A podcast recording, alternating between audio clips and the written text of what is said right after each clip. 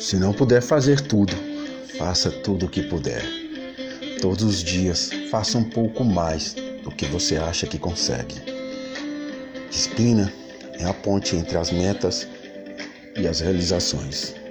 Eu me lembro dos dias em que orei por tantas coisas que tenho hoje. Comece acreditando que é possível. O sucesso é a soma de pequenos esforços repetidos dia após dia. Não deixe que nada te desanime, pois até mesmo um pé na bunda te empurra para frente. Não pare até se orgulhar de você. Não é em vão. Se não é bênção, é lição.